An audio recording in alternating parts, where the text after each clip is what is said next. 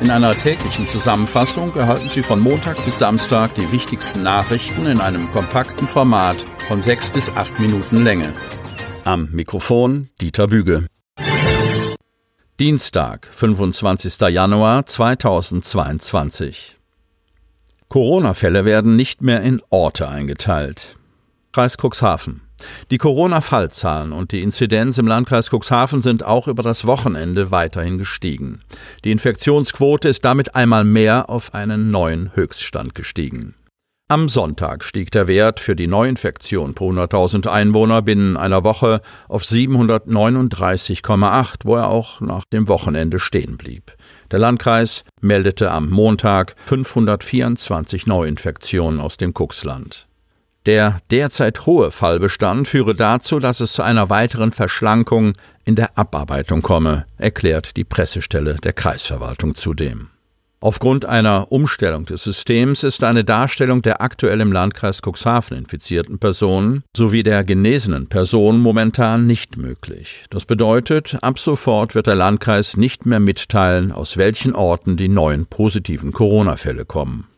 Am Montag trafen sich Bund und Länder erneut zu einem Corona-Gipfel, um weitere Maßnahmen und gegebenenfalls Lockerungen in Bezug auf die Pandemie zu beschließen. Welche Beschlüsse konkret gefasst werden und wann diese Beschlüsse ins niedersächsische Landesrecht einfließen, ist noch unklar, teilte Landrat Kai-Uwe Bielefeld am gestrigen Montag auszugsweise mit.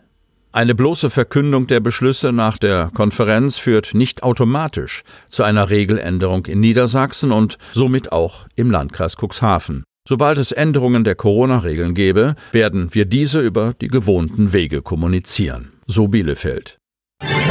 Taucheinsatz an der Alten Liebe, Cuxhaven.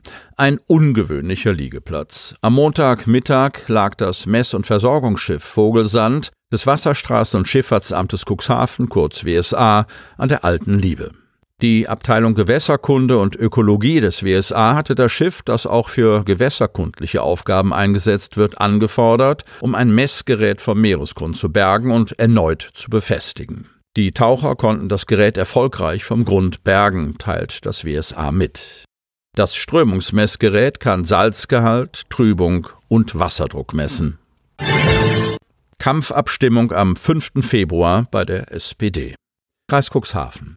Bei der CDU sind mit Blick auf die Kandidatenkür für die im Oktober bevorstehende Landtagswahl die Würfel gefallen. Im Februar zieht die Cuxland SPD nach.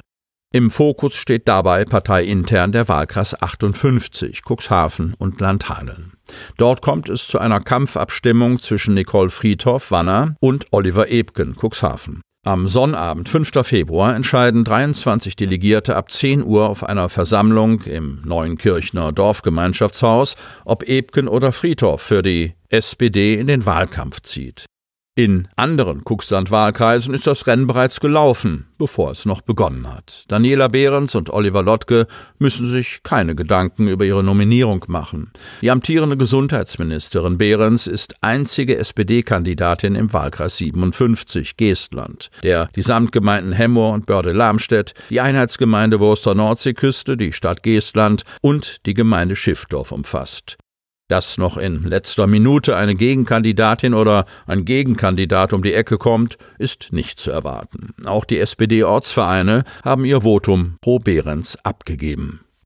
Der vor fünf Jahren direkt gewählte SPD-Landtagsabgeordnete Oliver Lottke muss im Wahlkreis 59 Unterweser ebenfalls keine Konkurrenz fürchten. Er ist für die Gemeinden Beverstedt, Hagen, Hambergen, Lockstedt und Schwanewede zuständig. Wie Lottke erklärte, finden die Delegiertenwahlen für die beiden Wahlkreise 57 und 59 in digitaler Form mit anschließender Briefwahl statt. Zugleich ist in diesem Rahmen auch die sogenannte Unterbezirksvertreterversammlung vorgesehen als weitere Stufe zur Abstimmung über die Reihenfolge der Kandidatinnen und Kandidaten auf der SPD-Landesliste. Diese Liste greift dann, wenn es mit dem Direktmandat nicht klappen sollte und vordere Listenplätze noch ziehen.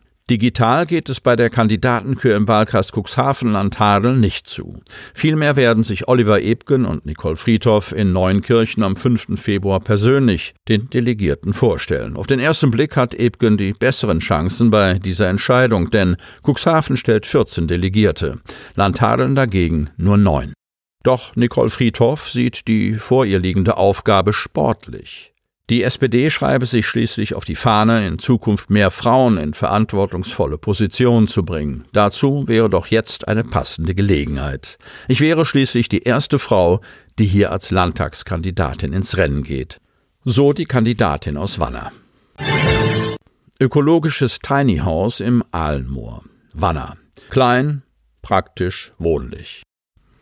Mit Tiny Houses wird der minimalistische Lebensstil propagiert. Der Trend zu den kleinen Häusern ist mittlerweile auch ins Kuxland geschwappt. Die Samtgemeinde Landhadeln, bekannt für ihre ungewöhnlichen Übernachtungsformen, will die winzig Häuschen im Aalenmoor als Ferienunterkünfte anbieten. Besonderheit, als Baustoffe kommen Moormaterialien zum Einsatz. Die Tourismusabteilung der Samtgemeinde und des Moorinformationszentrums in Wanner arbeiten bei diesem Projekt mit Moorforschern der Uni Greifswald zusammen. Dort wurde die Idee für das Paludi Tiny House entwickelt. Paludi, abgeleitet vom lateinischen Wort für Sumpf, steht für die nachhaltige Nutzung nasser Flächen, zum Beispiel durch den Anbau und die Verwertung von Schilf, Rohrkolben oder Erde.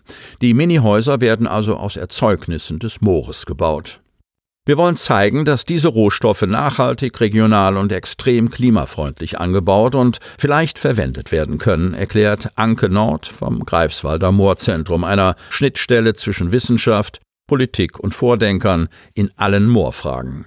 Von der Idee bis zur Umsetzung haben die Greifswalder Tiny House Bauer nur drei Monate gebraucht. In dem Prototypen sind auf einer Fläche von sechs mal zweieinhalb Metern neben einem Sofa eine Küchenzeile und ein Bad mit WC und Dusche untergebracht.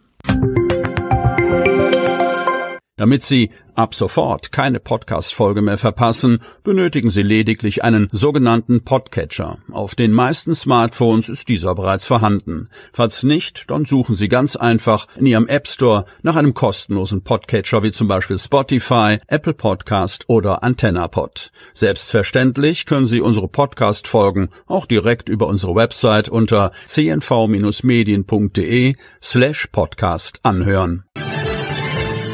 Die hörten den Podcast der CNV Medien, Redaktionsleitung Ulrich Rode und Christoph Käfer. Produktion Rocket Audio Production.